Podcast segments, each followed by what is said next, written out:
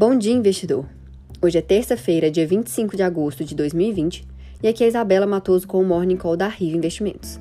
Os mercados lá fora amanhecem no positivo após retomada de diálogo entre Estados Unidos e China sobre a primeira fase do acordo comercial.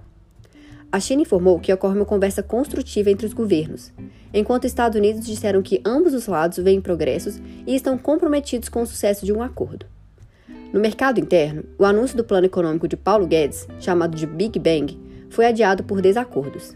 Entre eles, o valor que será pago pelo programa Renda Brasil.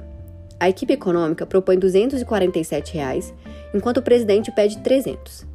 Para hoje, ficou apenas o programa Casa Verde Amarela, que vai reformular o Minha Casa Minha Vida.